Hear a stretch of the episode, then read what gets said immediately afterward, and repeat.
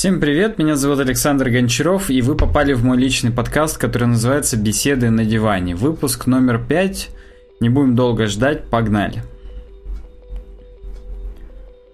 Э, с момента выхода выпуска номер 4 прошло, как обычно, довольно-таки много времени. Сколько бы я ни обещал записывать эти выпуски более регулярно, пока, к сожалению, не получается. Я, как обычно, пытаюсь э, настроиться оптимистично, но вот э, да.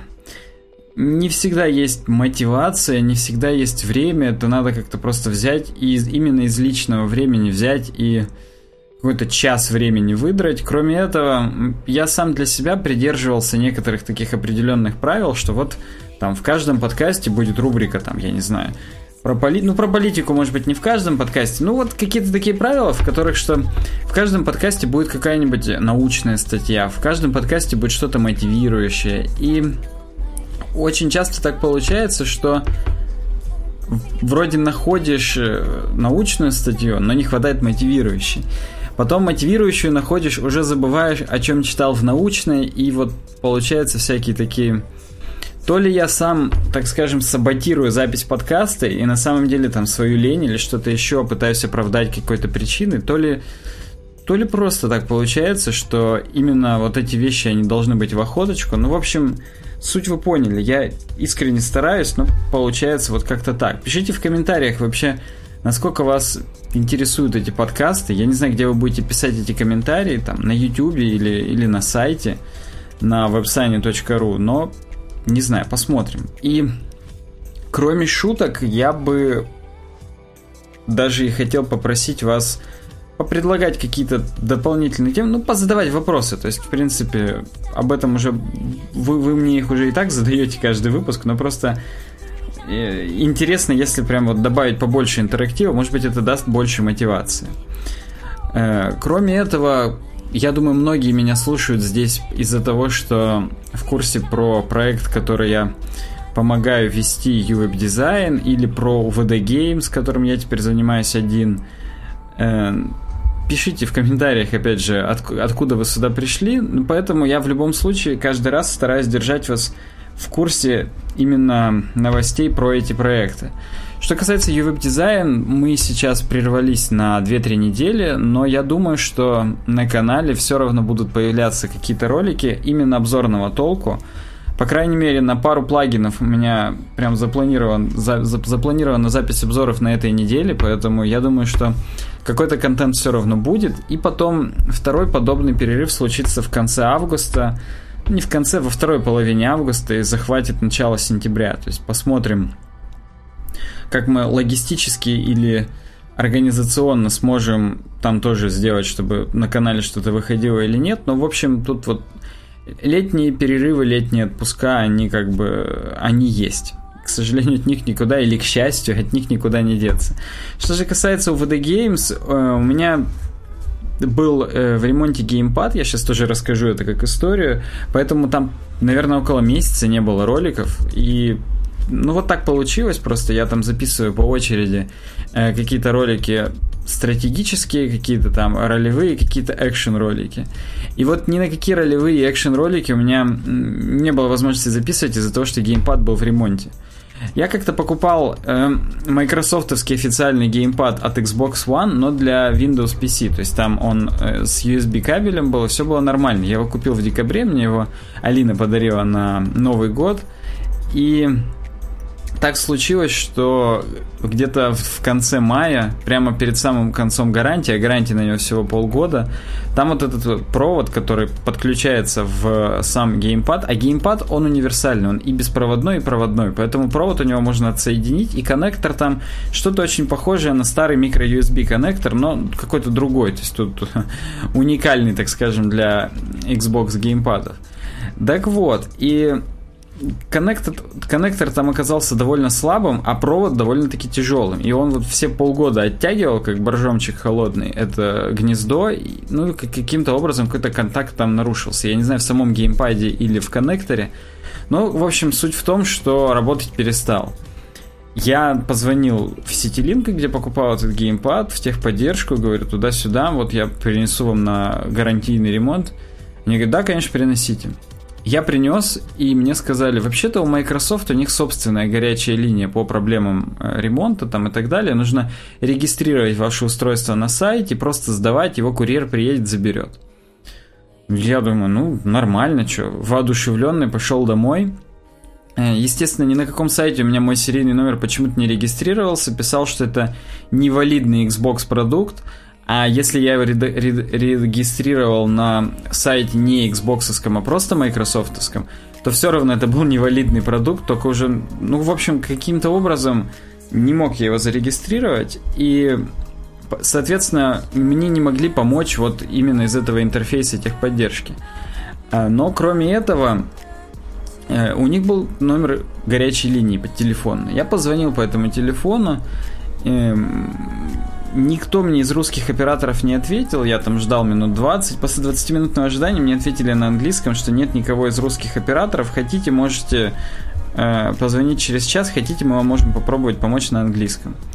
Я говорю, вот так и так, ну я, благо, владею английским, помогите мне, у меня проблема с гарантией. Они говорят, типа, зайдите к нам на сайте в чат, продиктуйте свой серийный номер, и мы, типа, вам поможем. Ну, а в Штатах, может быть, просто на Западе, но я в основном видел в Штатах, очень популярна вот эта чатовая техподдержка, когда ты пишешь прям каждую секунду, и тебе отвечают непосредственно по твоей проблеме.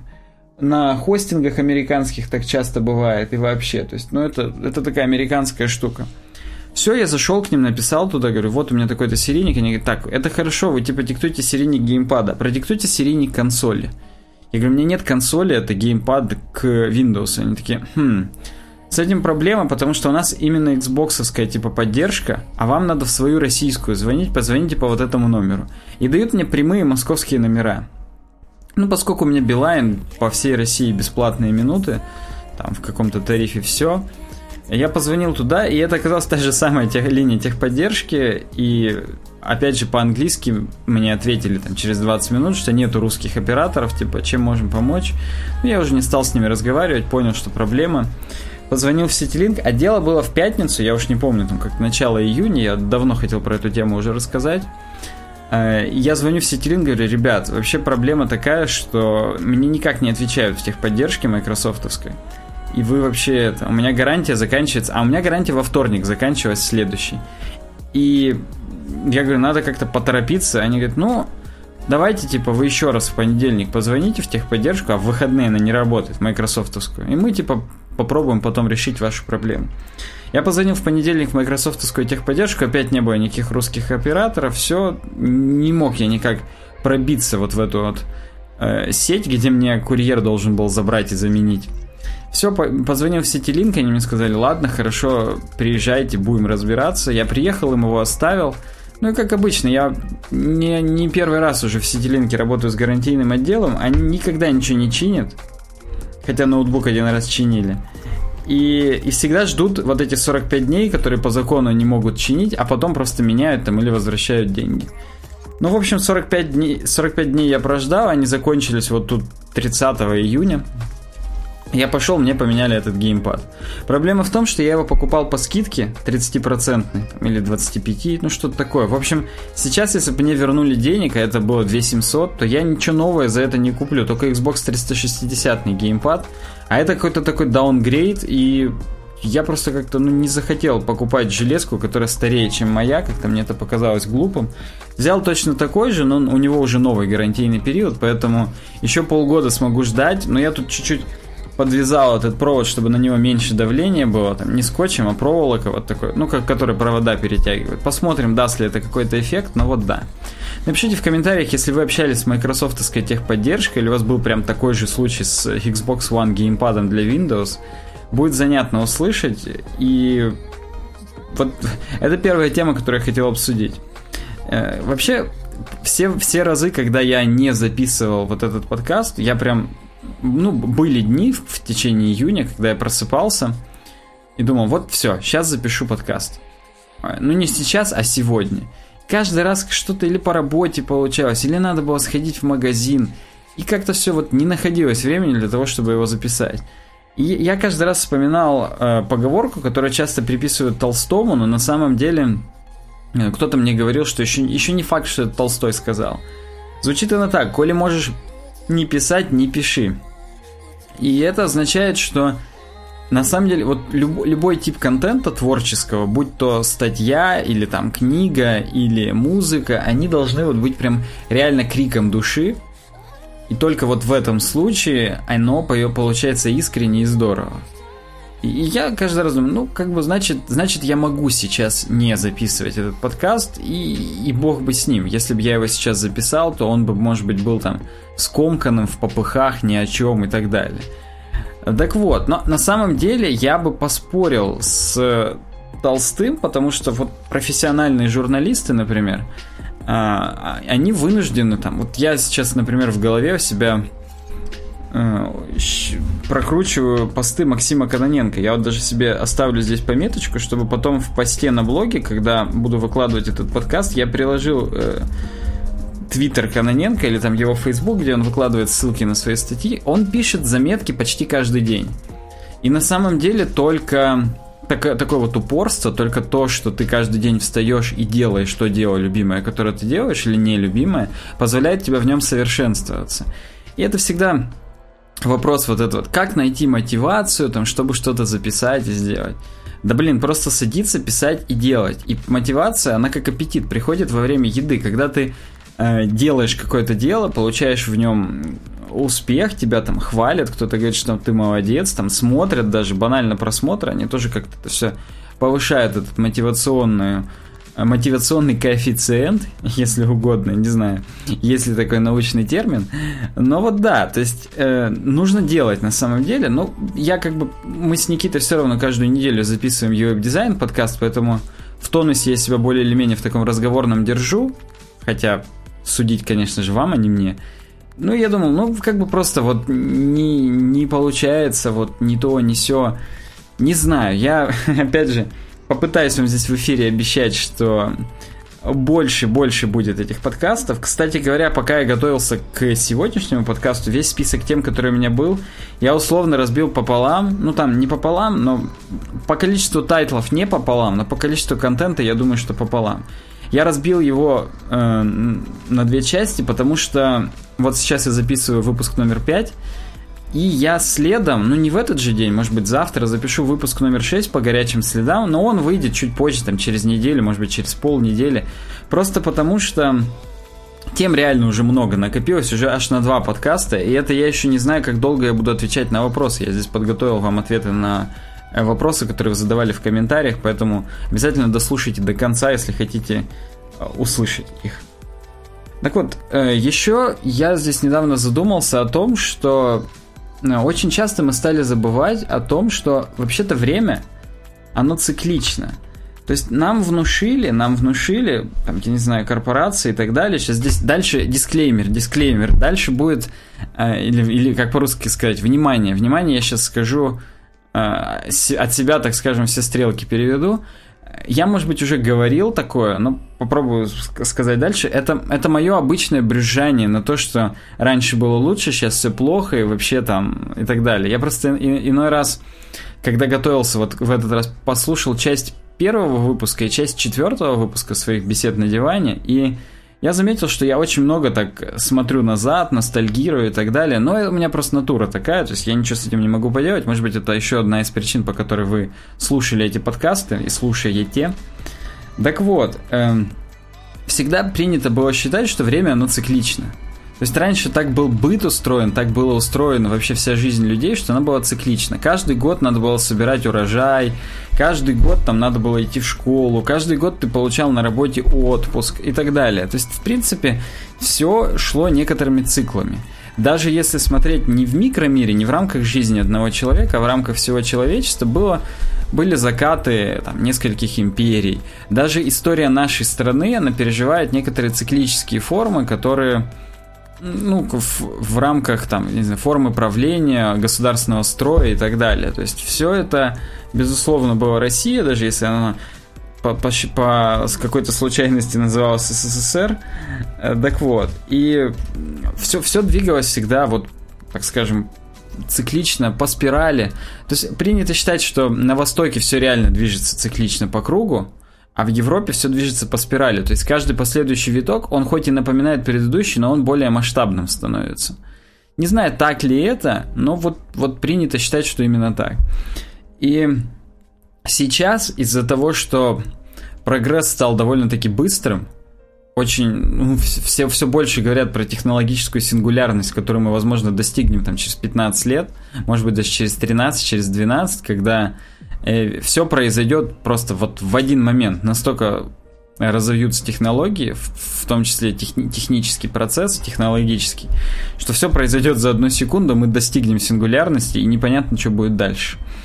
Так вот, из-за того, что все это так вот развивается более стремительно, нам навязывают, может быть это так и есть, но вот на мой взгляд нам навязывают, я правда не знаю с какой целью, это такой дискуссионный момент, э, так вот нам навязывают, что больше время не цикличное, оно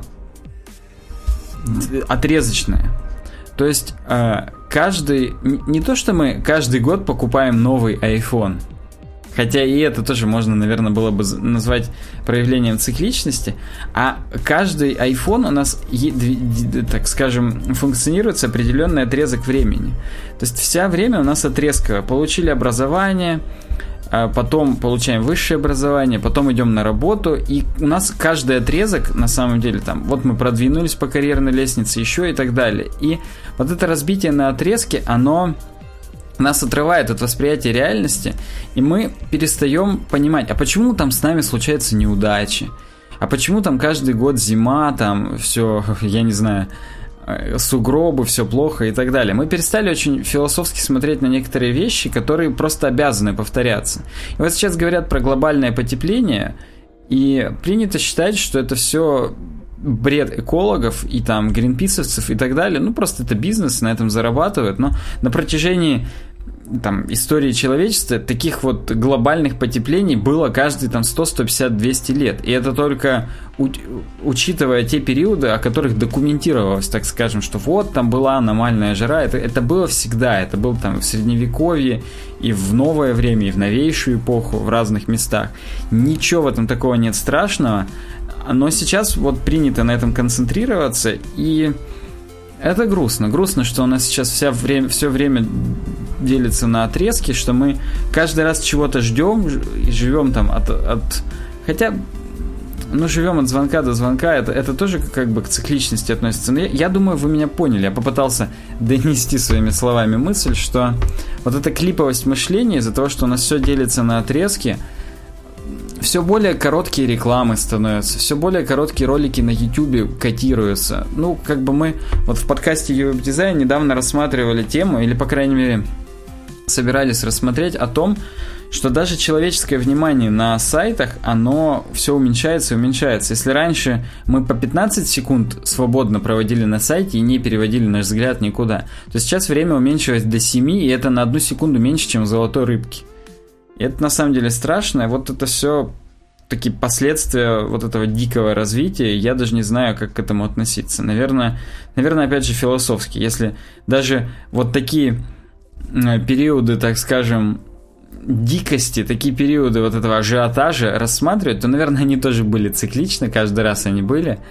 И, и скоро это все опять сойдет на нет. По крайней мере, ну, я в этом подкасте еще раз с точки зрения неких а нет, уже в следующий раз была, будет у меня тема про э, состояние нынешней молодежи, вообще о том, о том что в мире происходило. Я тут недавно вышел в свет, что называется, посмотрел по сторонам и ужаснулся. Но это будет уже в шестом выпуске. А пока двигаемся дальше. Э, я тут недавно прочитал статью, я опять же ее обязательно приложу в посте на блоге, который будет сопровождать этот подкаст. А, она о том, что наша жизнь на самом деле ни хрена не постоянная, и наше стремление к стабильности и постоянству, оно столько же абсурдно, сколь стремление не плыть по течению на реке, чтобы как бы опустили корабль и хотели, чтобы он стоял на реке. Так не бывает вообще, просто потому что вся наша жизнь, она, она и так в движении. То есть прошлое нам уже не принадлежит, а будущее нам еще не принадлежит, мы можем концентрироваться только на настоящем. И люди, они постоянно боятся изменений.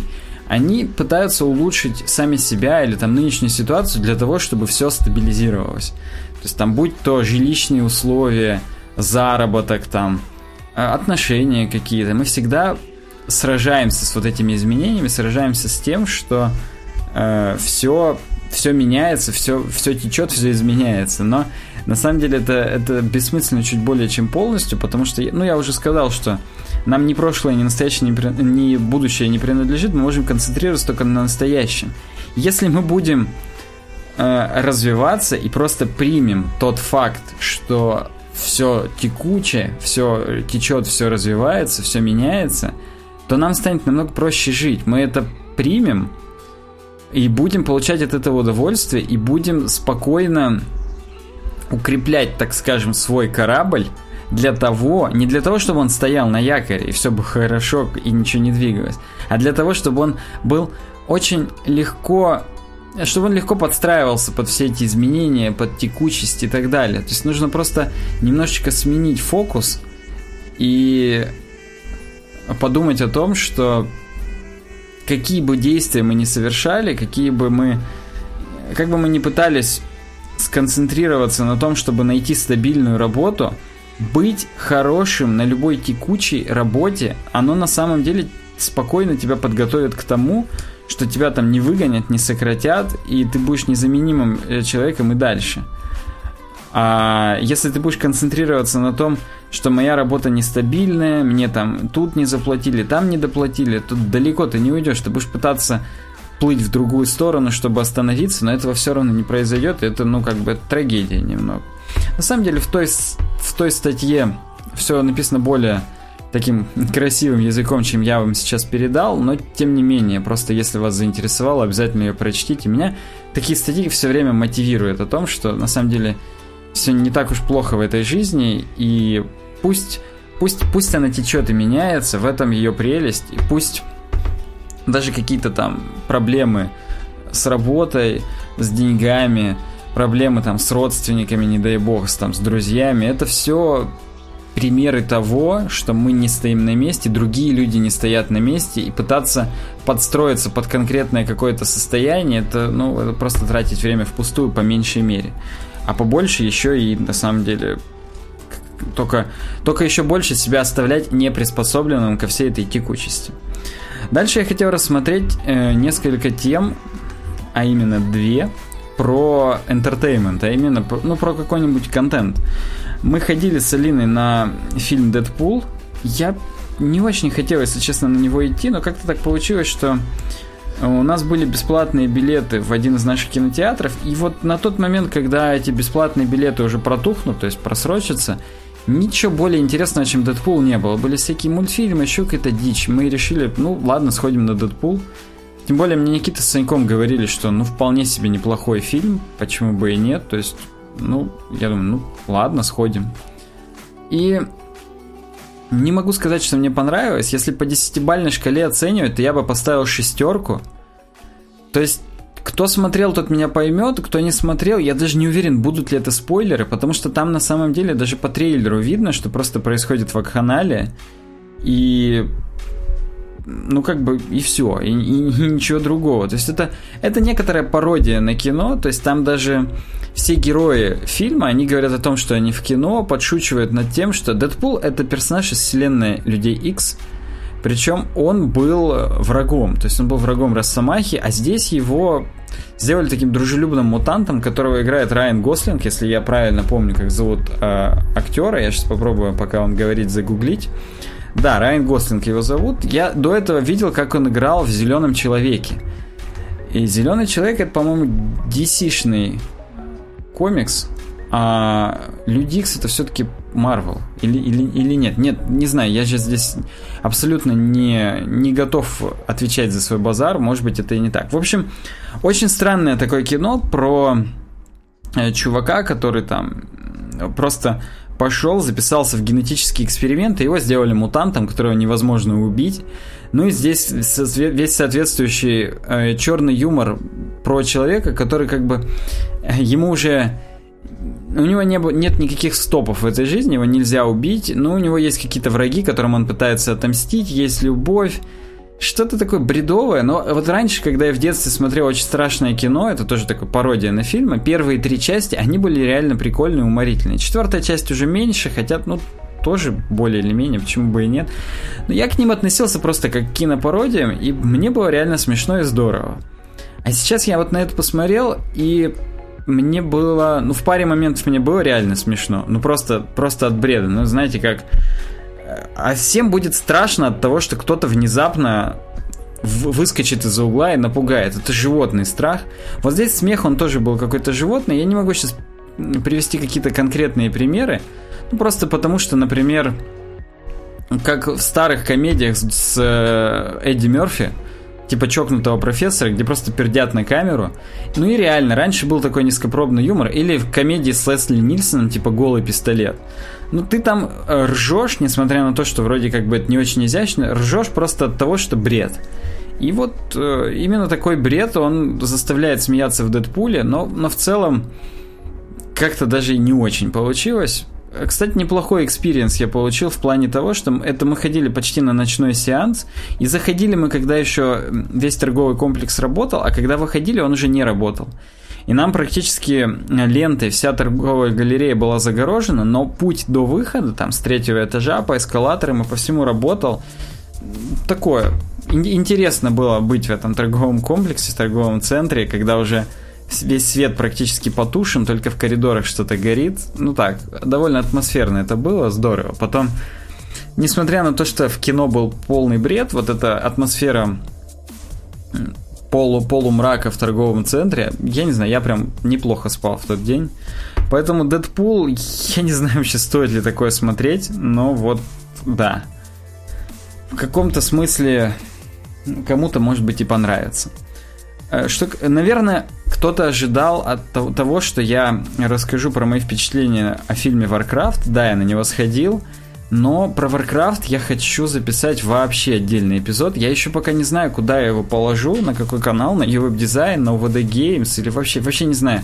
В тексте это будет или в звуковом варианте. Ну, думаю, что в звуковом, почему бы и нет.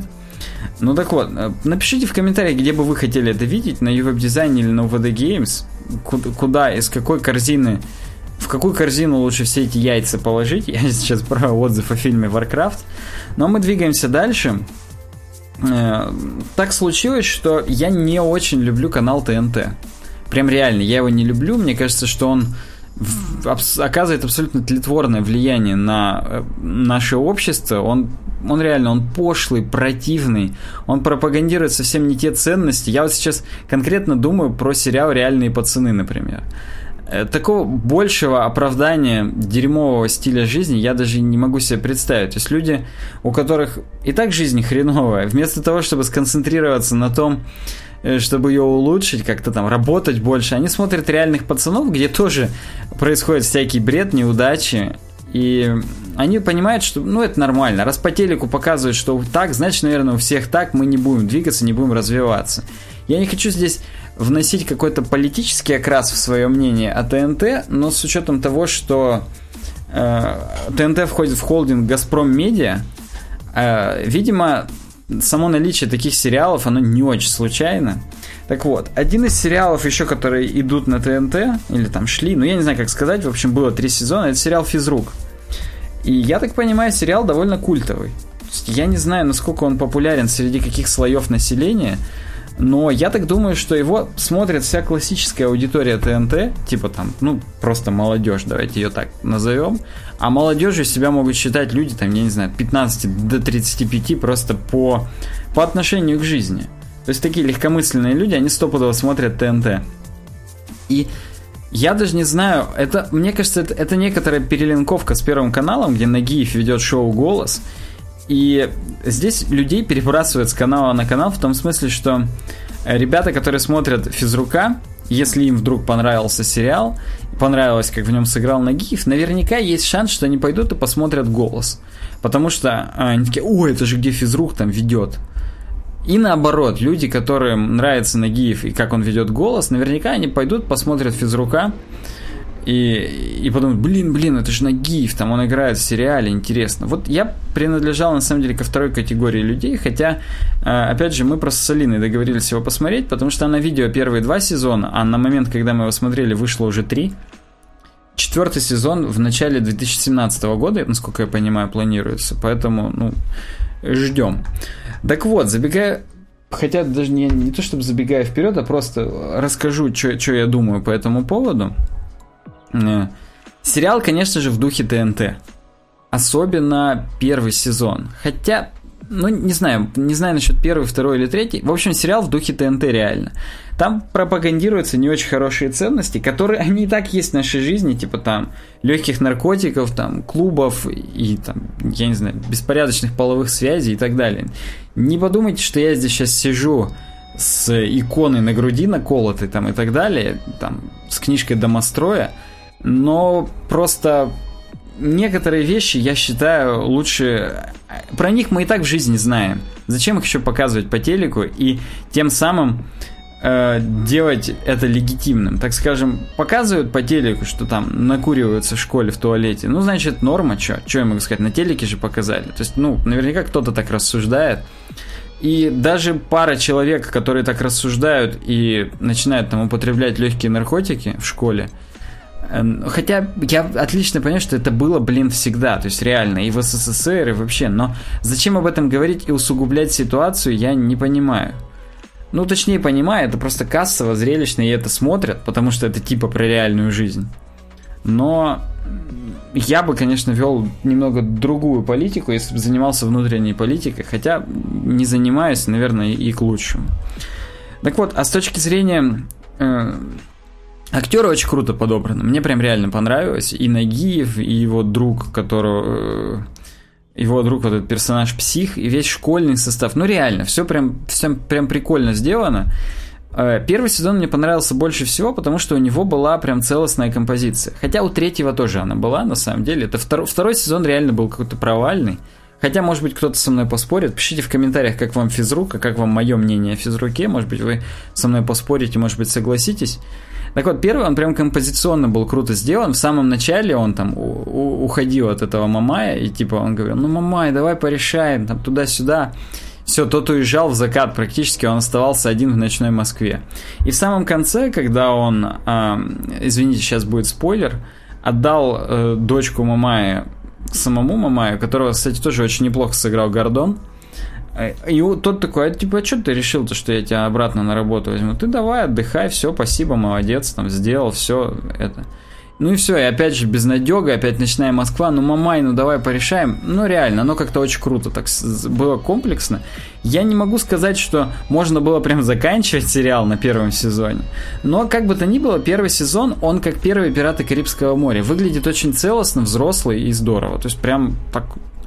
Видно, что взяли целостно композицию от начала и до конца, закольцевали. Мне прям понравилось. Второй сезон был немного, как я это называю, сезон, снятый по Гаю Ричи. Имея в виду фильмы типа «Большой куш» и «Карты, деньги, два ствола», в которых натурально большое количество идиотских таких моментов, в том смысле, что, ну вот, может быть, только нам с дивана, так скажем, удобно видно, что происходит откровенная дичь, типа там тупые люди абсолютно забывают про то, что бывают камеры, там, не надевают никакие маски или снимают маски, или там тупые люди забывают там про два антикварных э, ружья и не берут их с собой. Ну, то есть, ну, реально. Во втором сезоне физрука очень много моментов, когда все было вроде как хорошо, но потом чья-то тупость рушила абсолютно все до самого конца, и э, главный герой был должен все больше и больше денег. Ну, я прям, я прям сопереживал. Меня в какой-то степени ну, я догадываюсь почему, но как бы не хочу об этом здесь говорить. Меня, в принципе, привлекает вот такая э, романтика не очень законная. И я реально сопереживал главному герою. Но, ну, были моменты, которые меня реально расстраивали в нем, но так в целом сопереживал. Тем более, что Нагиев реально так располагающий к себе харизматически играет, поэтому в том как бы э, ему, ему вроде как и сопереживаешь.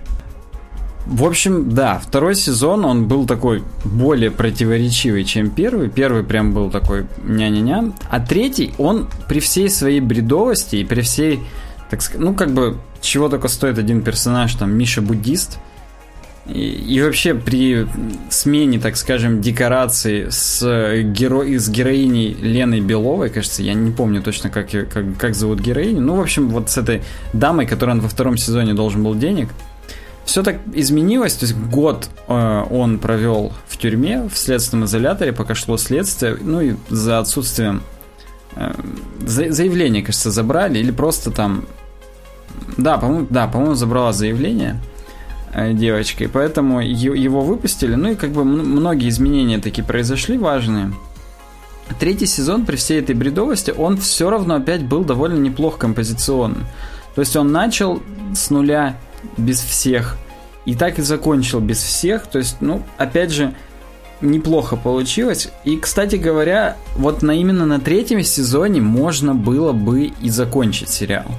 Ну, будет четвертый сезон, потому что реально, ну, я так думаю, он смотрибельный, я думаю, ТНТ неплохо с него получает и да и сам Нагиев, ну, неважно, все, в общем, получают. И, ну, я с удовольствием посмотрю четвертый сезон, хотя, опять же, я, в принципе, понимаю, что и на третьем можно уже останавливаться, и будет довольно-таки законченная история. Важно не уйти в ту ситуацию, которая была, например, с сериалом «Клиника», когда там что второй, что третий, что даже четвертый сезон, хотя насчет четвертого я не помню. Вот второй и третий, на них реально можно было заканчивать, все было очень круто. А потом э, затянули достаточно сильно, плюс там идиотская забастовка сценаристов на седьмом сезоне. Э, ну, долго получилось, до восьмого, хотя и восьмой, опять же, был нормальный. То есть, ну, все было... Каждый сезон был имел право на существование, кроме, конечно, девятого. После, после завершения восьмого делать вот этот девятый, который даже и не закончили, потому что его никто не смотрел, это было совсем глупо. Вот я надеюсь, что физрук не превратится вот, в, вот в такую условную клинику. Дальше я хотел э, пару слов сказать про такие жи- жизненные темы. Э, когда-то давно у, у, на, у родителей живет сейчас кот, его зовут Кузя. Э, мы его, он у нас родился в 2002 году от нашей кошки, которую мы взяли в 97-м. И вот в 2002 родился Кузя, сейчас 2016, ему 14 лет, он живет у родителей, и где-то как раз с его рождения мы покупали там еще сухой корм, наполнители для туалета на на рынке, э, ну, просто там в каком-то боксе еще на Калининском рынке, на братьев Кашириных это было. Э, у мужика, ну и там такой дядька прикольно торговал, он с женой торговал в какое-то время, но ему тогда, я не знаю, было лет 50, сейчас может лет 60, может быть там уже больше, ну какой-то просто, видно, что уже э, у чувака внуки там, скорее всего, и так далее. И он все время так запойно торговал, вот предлагал корм, а говорю, а вот еще подмешайте вот этот, может быть будет лучше, там туда-сюда. Ну, то есть он прям так типа участно торговал. На самом деле иногда Иногда, когда просто приходишь купить что-то конкретное, это отвлекало, напрягало. Казалось, блин, чувак, продай уже то, что мне надо, я пойду, потому что я там спешу и так далее. Особенно это раздражало, когда перед тобой очередь 3-4 человека, и вот тому, кто сейчас там вот первый в очереди, он начинал, попробуйте еще вот витаминки. А еще вот это купить. А еще и как бы все сзади стоят, цыкают, пыхтят. Ну и как бы, ладно, ты предлагаешь там витаминки, когда нету очереди, перед тобой один человек, и видно, что это какая-нибудь там э, дама с ребенком, который, в принципе, некуда спешить, ребенок уже накормлен, он просто там стоит, тусит. Тогда да. А если видно, что занятые люди стоят, то непонятно зачем. Но я это к чему? После этого он раза 3-4 переезжал, в других местах брал аренду, там, в самом конце молодогвардейцев, ну, где он только не был, на самом деле. Тут челябинцы поймут, что, ну, как бы все это, в принципе, в пределах северо-западного района, но довольно далеко. То есть, если несешь от него там наполнитель 15-килограммовый, то, ну, уже надо на автомобиле перемещаться – и да, э, были люди, которые на самом деле на полном серьезе, они узнавали, куда он переезжал. Я не знаю, если честно, каким способом. То есть он, может быть, на предыдущих своих местах оставлял какие-то записки и так далее. Но прям реально передавалось из уст в уста. У меня просто э, некоторые родственники тоже у него покупали всякое, например, дядя, и он, он прям мне говорил, что вот там этот чувак туда-то переехал и так далее. И тут недавно э, мы с Алиной шли, искали, где купить наполнитель, и он опять вернулся в район Калининского рынка. И я иду, и просто тупо на на торговом центре, ну, как бы большой плакат, я не знаю, А1, Ватман, с его фотографией, где к нему прифотошоплена куча животных, что у него там на руках кошки, собаки, на плече попугай, там вокруг него еще там змея, обезьяна и так далее. И типа, что вот отдел зоотоваров. И он специально свою фотографию поместил, что типа для всех его клиентов, его покупателей, кто его помнит, чтобы они знали, что этот чувак сюда теперь переехал. И так смешно. И, и реально, когда к нему туда опять заходишь, он говорит, блин, вот, типа, я здесь. Опять начинает рассказывать свою классическую историю, что он работает напрямую с поставщиками, ну и у него реально, то есть наполнитель 15 килограмм, который везде там стоит 500 рублей, а у него он стоит 420 рублей. То есть реально дешевле, чем везде. Причем там 424, такие неровные суммы. Видно, что он прям вот э, делает сколько-то процентов наценку на закуп, и, и все. И такую и оставляет, даже неровную наценку. И ну, каждый раз вот это все рассказывает, да мы там это, туда-сюда. Я говорю, что говорю, отсюда-то будете переезжать? Он говорит, да мы бы вообще никуда не переезжали. И он реально рассказывает, что вот во всех местах, где они были, это не типа не они переезжали, потому что хотели там подешевле аренду найти и так далее, а реально все торговые площадки закрывались, там торговые центры какие-то и так далее. Это забавно. Такой чувак, который переживает большое количество арендных помещений, но бизнес у него реально остается и, видимо, процветает, потому что площади каждый раз все больше и больше реально. Я подумал, что мне это все напомнило, вот это тот факт, что он реально вешает свой портрет там, и вообще, меня это напомнило классические американские фильмы там конца 80-х, не боевики, а вот те, которые добренькие, которые там почтальон, или там просто полицейский. И там именно такие фильмы, после которых хочется все бросить и пойти стать почтальоном, потому что там люди простых профессий, они становятся такими супергероями, реально. Я не в плане того, что натягивают цветное трико и начинают там с инопланетянами бороться, а супергероями в смысле там реально у них там жизнь, семья, какие-то проблемы, они их решают, и в результате они еще там в конце выясняется, что они это делают на благо Америки там и так далее. И хочется просто пойти, прыгнуть в окно там и, и стать почтальоном в, в таком в патриотическом угаре. Вот я подумал, что если бы этот чувак жил в Америке, то про него можно было бы снять фильм «Продавец зоотоваров», потому что у него такая прям непростая судьба его из отдела в отдел так перекидывает постоянно, и все, продавец зоотоваров. И все вышли и пошли там себя фотошопить с попугаями, начинать комбикормом торговать, это прям это стопудово вся касса уикенда была бы, была бы у этих продюсеров. Но сейчас, конечно, такое кино меньше популярно, хотя я не знаю, я в кино-то хожу 2-3 раза в год, поэтому я не знаю, какие там фильмы именно не блокбастеры, а вот такие лирические, мелодраматические и так далее есть. Может быть, может быть что-то подобное уже даже и было, но я, я думаю, вы поняли настроение, которое вот я испытал, когда это все произошло. И еще я хотел рассказать про один момент. Мы, опять же, с Алиной ходили на выставку. 12 апреля был День космонавтики, и мы в подкасте UWeb Design об этом прям поговорили. То есть это такой... Лично для меня это реально значимое событие. Это все еще напоминание о том, что есть какие-то вещи важнее, чем там, простое копошение на месте, там, улучшение собственного благосостояния и так далее. Есть какие-то вещи, ради которых человечество реально может оставить все дрязги, там, кто главный гегемон э, в, в мире, там, Америка, не знаю, Россия, Германия, там, Китай, больше даже и стран нет теоретически претендующих на это звание – и просто вместе реально как человечество объединиться и куда-то направиться. Если не будет такой общей цели, то, конечно же, все в говно скатится, в, как, в каком, собственно, и есть. И у нас в Краеведческом музее Челябинском была выставка, я не знаю, может быть, она и сейчас есть, то есть она плюс-минус два месяца от Дня космонавтики была в одном из э, вестибюлей, то есть, ну, не очень большая такая экспозиция, площадь, я не знаю, метров 100, может быть, может быть, 120. Ну, то есть, оно в рамках именно большого зала музея, оно не очень э, кажется большим, но по факту все-таки реально есть какая-то площадь. Там большое количество было плакатов. Именно при поддержке Роскосмоса она была. Много было новых именно информационных плакатов, вся хронология, что вот там был сначала Циолковский, потом там Королев и так далее, что от теории к практике и, и, и дальше в звезды, там потом Гагарин, потом наши космонавты, и там было про Восточный непосредственно, когда он еще даже...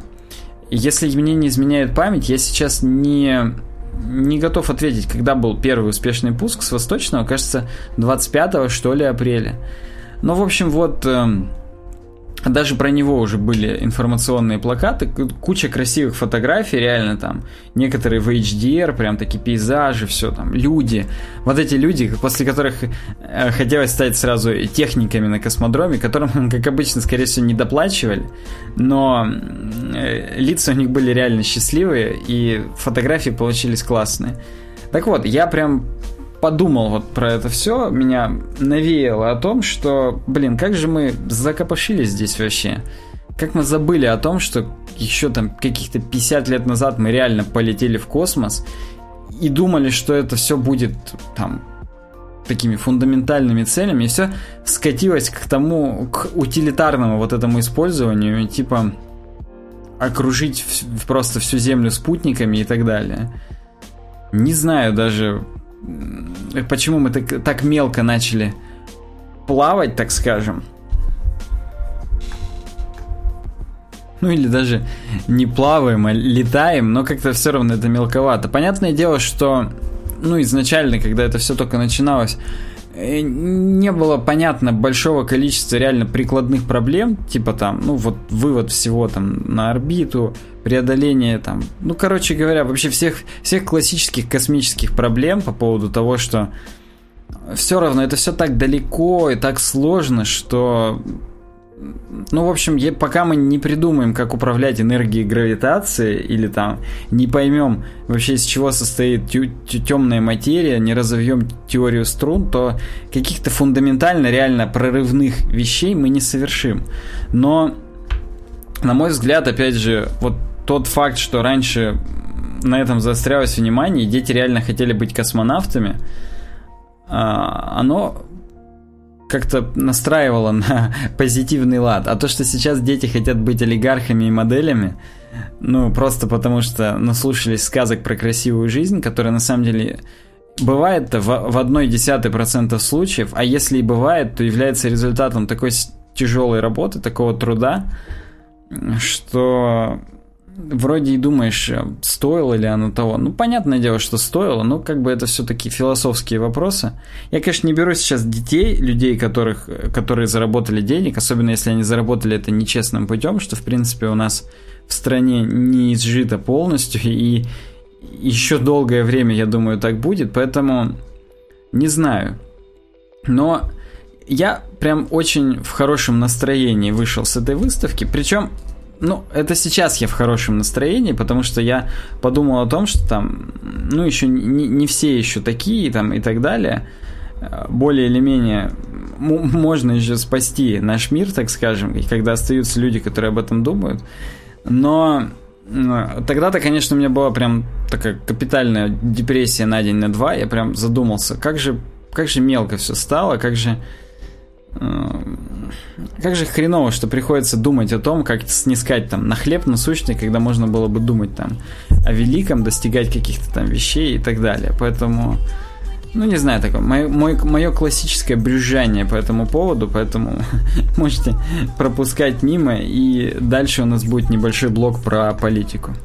Про политику, на самом деле, я хотел сказать целых две вещи. Одна из них может быть менее актуальна, чем другая, но тем не менее как-то я запланировал об этом поговорить, поэтому, поэтому слушайте. В общем, первое это про наш уход из Сирии.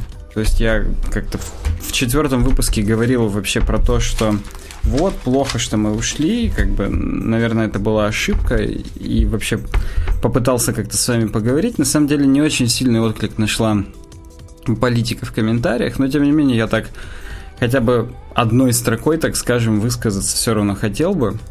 А, на самом деле, уже прошло какое-то время, можно с уверенностью сказать, что мы из Сирии как бы номинально вышли, но там, в принципе, все продолжается, так скажем, в пользу правительственных войск, и мы там незримо, так скажем, находимся, и, в принципе, типа, всегда готовы вернуться. Ну и, на самом деле, просто с Турцией у нас переговоры шли с одним из главных там инициаторов вообще того, что происходит в Сирии, поэтому так или иначе, наверняка это все было большим таким таким пакетом договоренностей, хотя даже не столько договоренности, сколько политики в ожидании, типа насколько мы сможем там Турцию додавить в каким какой-то степени и заставить с нами все-таки вернуться к диалогу, к тому, который был до того, как они сбили наш э, Су-24. Так вот, и после того, как мы ушли из Сирии, много заказов у нас посыпалось на военную технику, как, собственно, мы, наверное, и догадывались. Тут, в принципе, большое количество, так скажем, плюсов.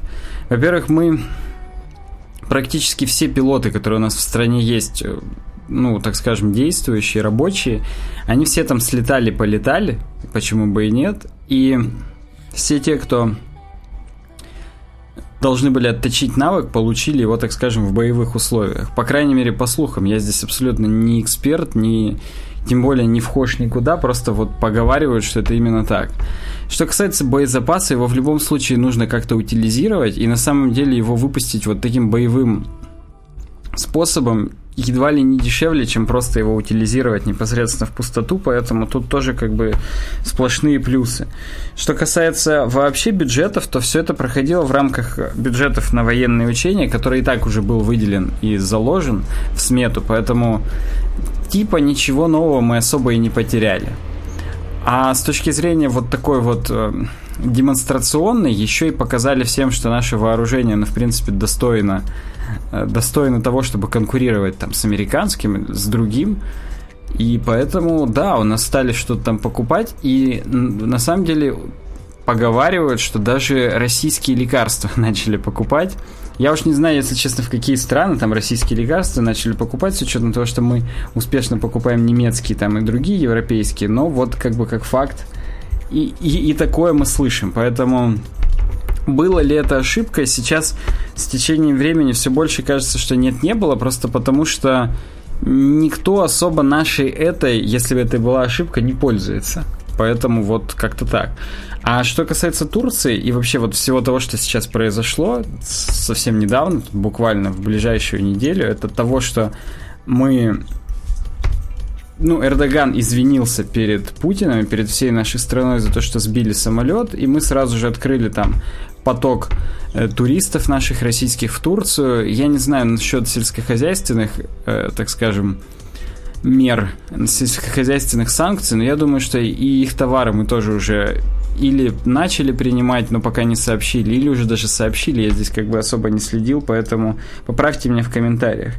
Но как бы и дураку понятно, что Эрдоган не писал письмо просто так, то есть наверняка они договорились об этом всем заранее, там, я не знаю уж, Э, какими, если честно, временными рамками это все определяется, там, неделей, месяцем, там, или, или одним днем все эти договоренности проходили, но очевидно, что ну, не было никакого другого выбора. Ну, то есть выбор есть, конечно, всегда, понятное дело, но не очень мы хотели оставаться одни на этом всем пространстве, так скажем, внешнеполитическом.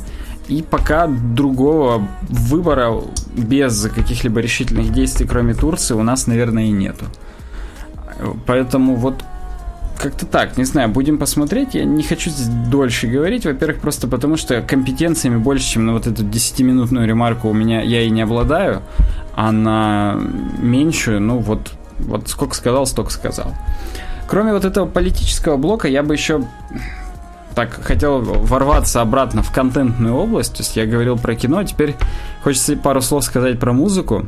Вышел не помню, по-моему, 25 июня, там, 26, ну, в конце июня вышел новый альбом группы In Extreme. Это немецкая группа, которую я слушаю уже, ну, очень давно, то есть реально, может быть, ну, лет 12, 13, 14, вот так вот я ее слушаю, то есть еще со школы.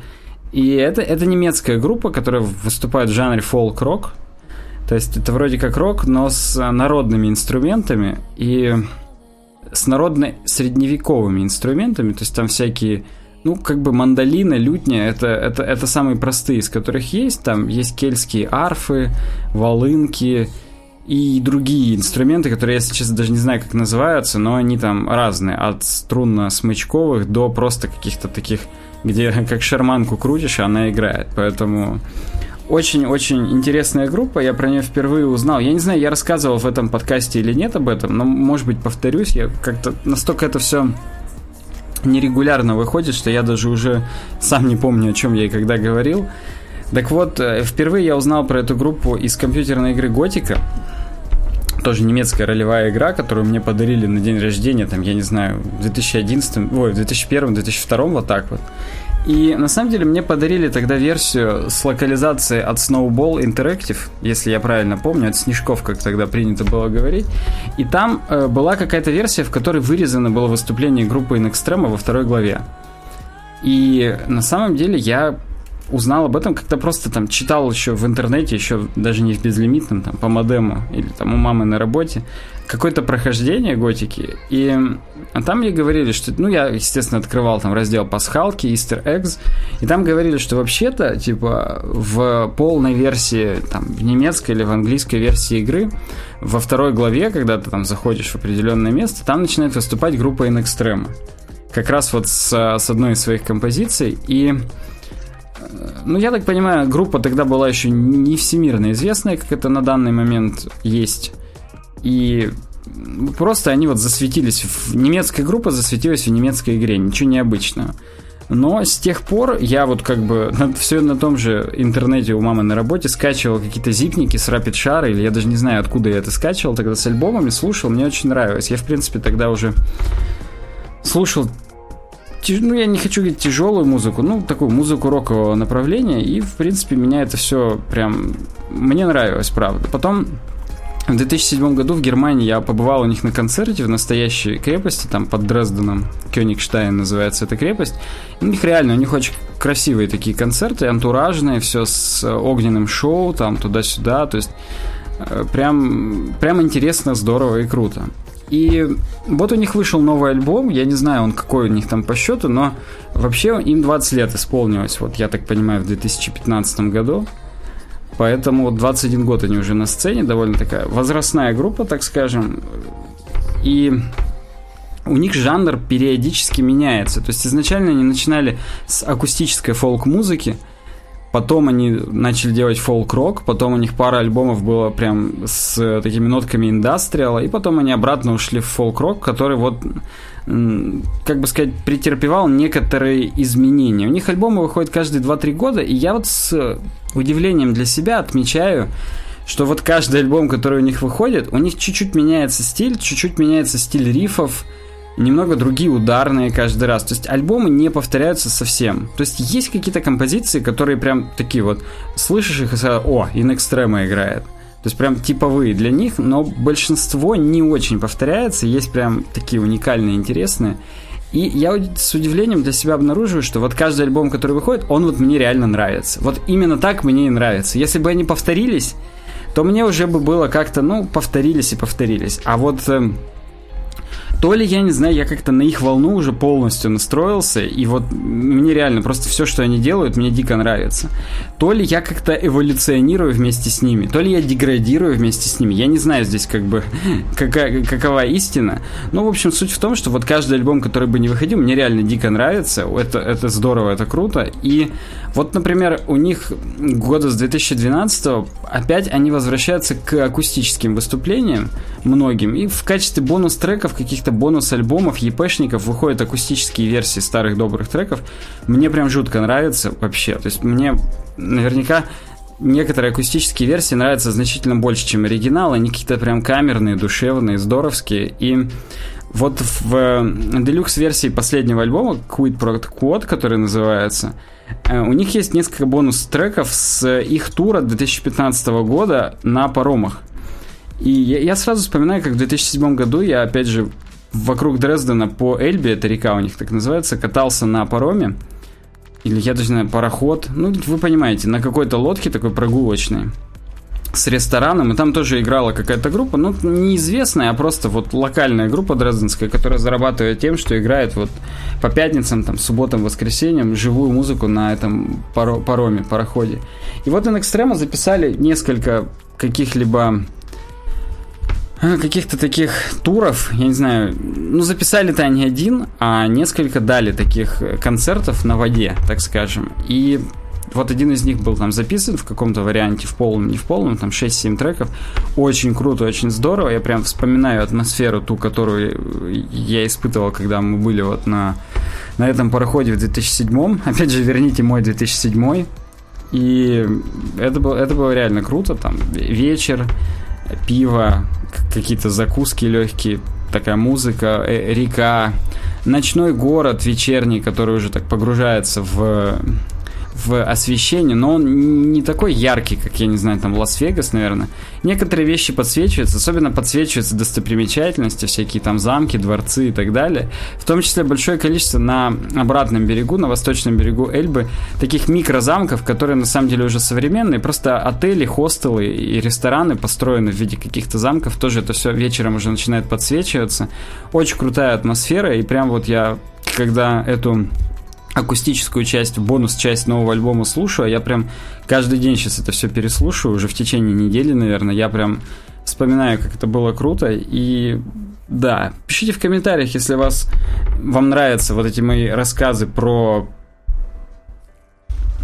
про, про, про то, как я был в каких-то отпусках, я напоминаю, собирался делать небольшой цикл подкастов именно по, по рассказу, может быть, даже с фотографиями о том, как я съездил в какие места, это было прям реально интересно. Хочется поделиться своим опытом, рассказать, что стоит, что не стоит попробовать, в каких местах. Пишите, если вам это интересно, я в следующий раз, может быть, тоже еще о чем-то скажу, поэтому да, мне всегда приятно получать от вас какую-то обратную связь. Ну и в принципе, я думаю, стоит завершить. Я напомню, что я пятый и шестой выпуск буду записывать прям, ну, почти подряд, потому что большое количество тем накопилось. Поэтому, может быть, я в, в шестом выпуске не успею ответить на все комментарии, которые выйдут к пятому.